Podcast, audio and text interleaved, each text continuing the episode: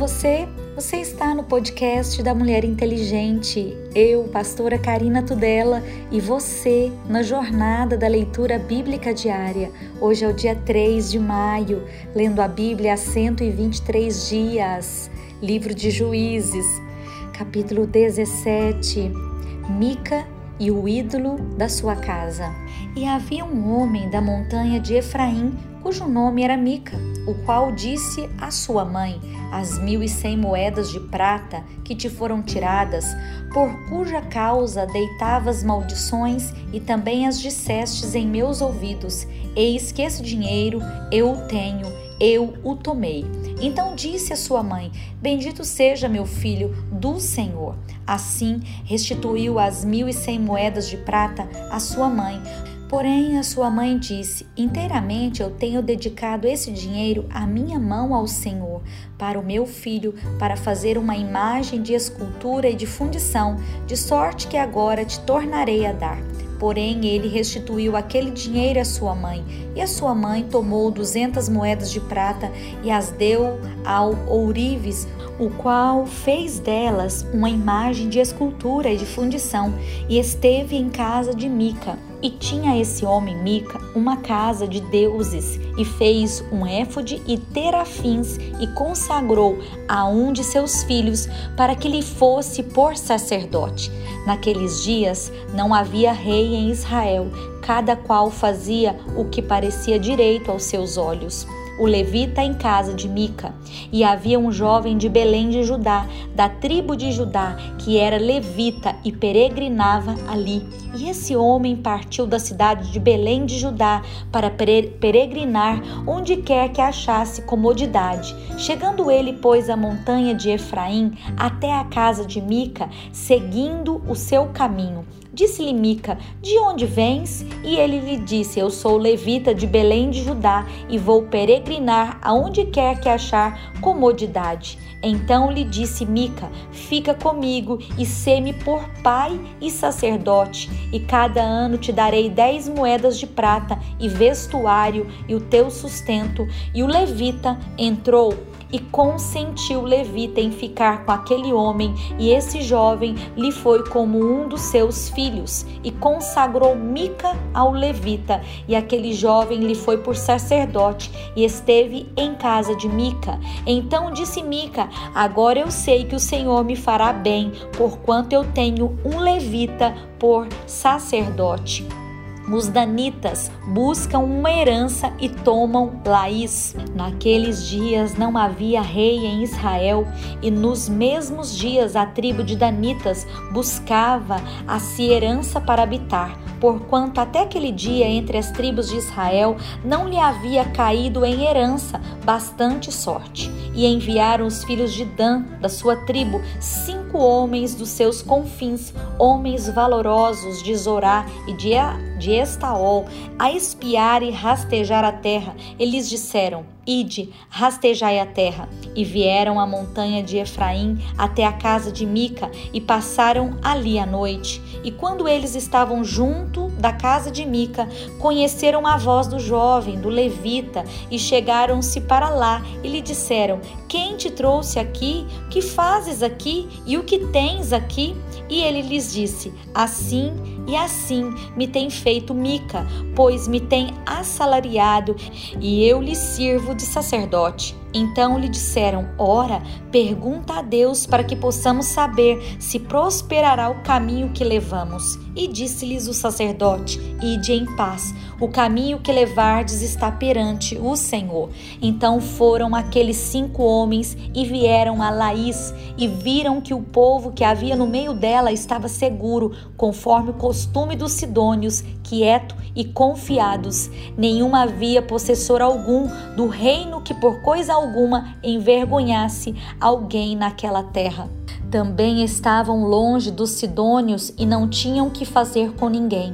Então voltaram aos seus irmãos a Zorá e a Estaol, e os seus irmãos lhe disseram: Que dizeis vós? E eles disseram: Levantai-vos e subamos a ele, porque examinamos a terra, e eis que é muitíssimo boa, pois estareis tranquilos. Não sejais preguiçosos em irdes para entrar a possuir essa terra? Quando lá chegardes, vereis um povo confiado e a terra é larga de extensão, porque Deus vô-la entregou na mão, lugar em que não há falta de coisa alguma que há na terra. Então partiram dali, da tribo dos Danitas e de Zorá e de Estaol, seiscentos homens armados de armas de guerra, e subiram e acamparam-se em Kiriate Jearim em Judá, pelo que chamaram a este lugar Manadã até o dia de hoje, eis que está por detrás de Criate Jearim, e dali passaram a montanha de Efraim e vieram até a casa de Mica. Os danitas levam da casa de Mica a imagem e o levita. Então responderam cinco homens que foram espiar a terra de Laís e disseram aos seus irmãos: Sabeis vós também que aquelas casas há um éfode e terafins e uma imagem de escultura e uma de fundição. Vede, pois, agora o que haveis de fazer? Então foram para lá e vieram à casa do jovem, o levita, em casa de Mica, e o saudaram. E os seiscentos homens que eram dos filhos de Dan, armados de suas armas de guerra, ficaram à entrada da porta. Porém, subindo os cinco homens que foram espiar a terra, entraram nela e tomaram a imagem de escultura e o éfode e os terafins e a imagem de fundição, ficando o sacerdote em pé à entrada da porta com os seiscentos homens que estavam armados com as armas de guerra. Entrando eles, pois, em casa de Mica e tomando a imagem de escultura e o éfode e os terafins e a imagem de fundição, de fundição disse-lhe o sacerdote: Que estais fazendo? E eles lhe disseram: Cala-te e põe a mão na boca, e vem conosco, e sê-nos por pai e sacerdote, e te melhor que seja sacerdote da casa de um só homem, do que ser sacerdote de uma tribo e de uma geração em Israel? Então alegrou-se o coração do sacerdote e tornou o éfode e os terafins e a imagem de escultura e entrou no meio do povo. Assim viraram e partiram, e os meninos e o gado e a bagagem puseram diante de si.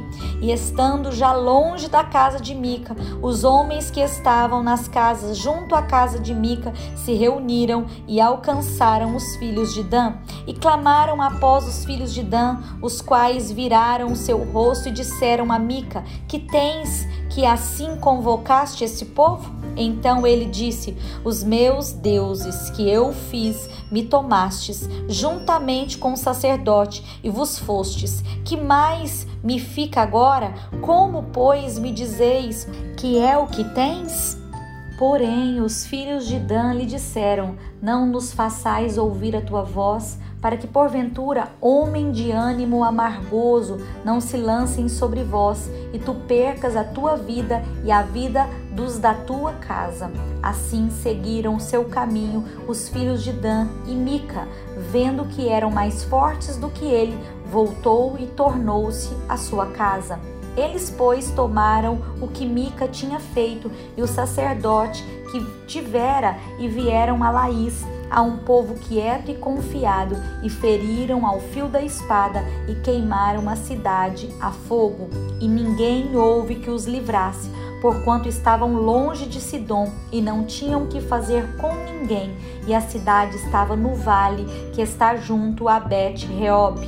Depois reedificaram a cidade e habitaram nela e chamaram o nome da cidade Dan, conforme o nome de Dan, seu pai, que nascera Israel, sendo, porém, dantes o nome desta cidade, Laís. E os filhos de Dan levantaram-se para si aquela imagem de escultura, e Jonas, filho de Gerson, o filho de Manassés, ele e os seus filhos foram sacerdotes da tribo dos Danitas até o dia do cativeiro da terra. Assim, pois, a imagem de escultura que fizera Mi Mica estabeleceram para si todos os dias que a casa de Deus esteve em Siló.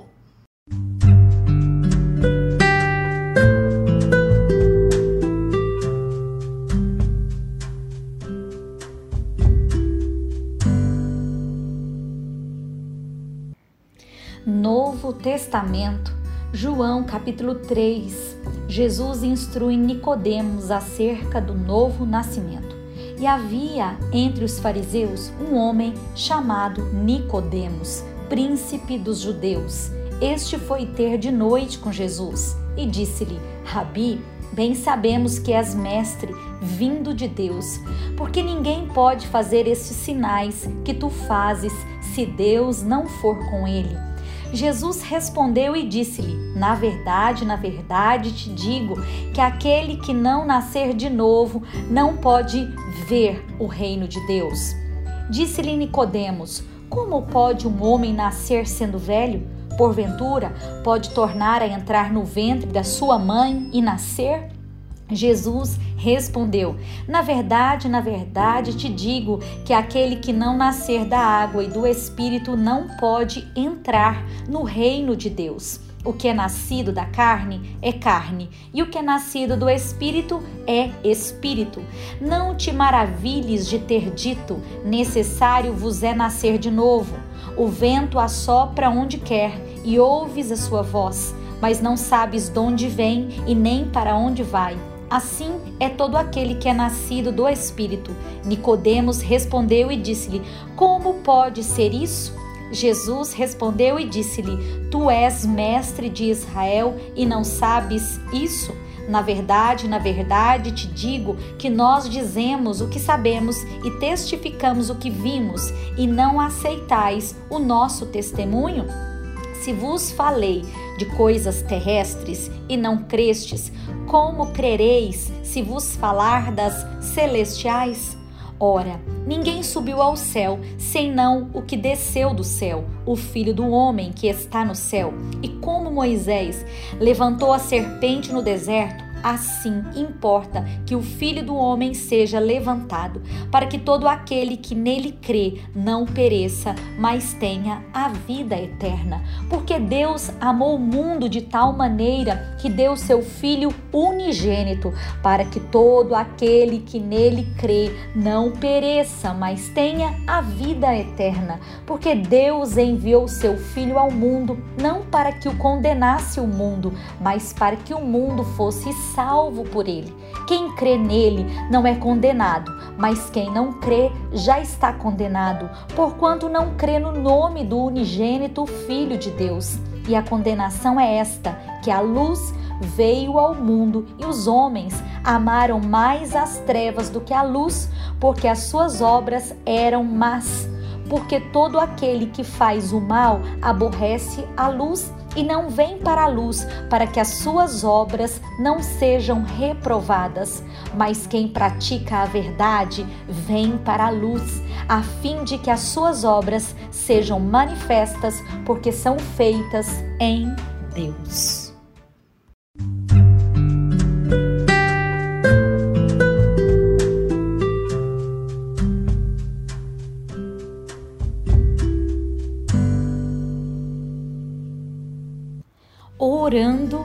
Salmos.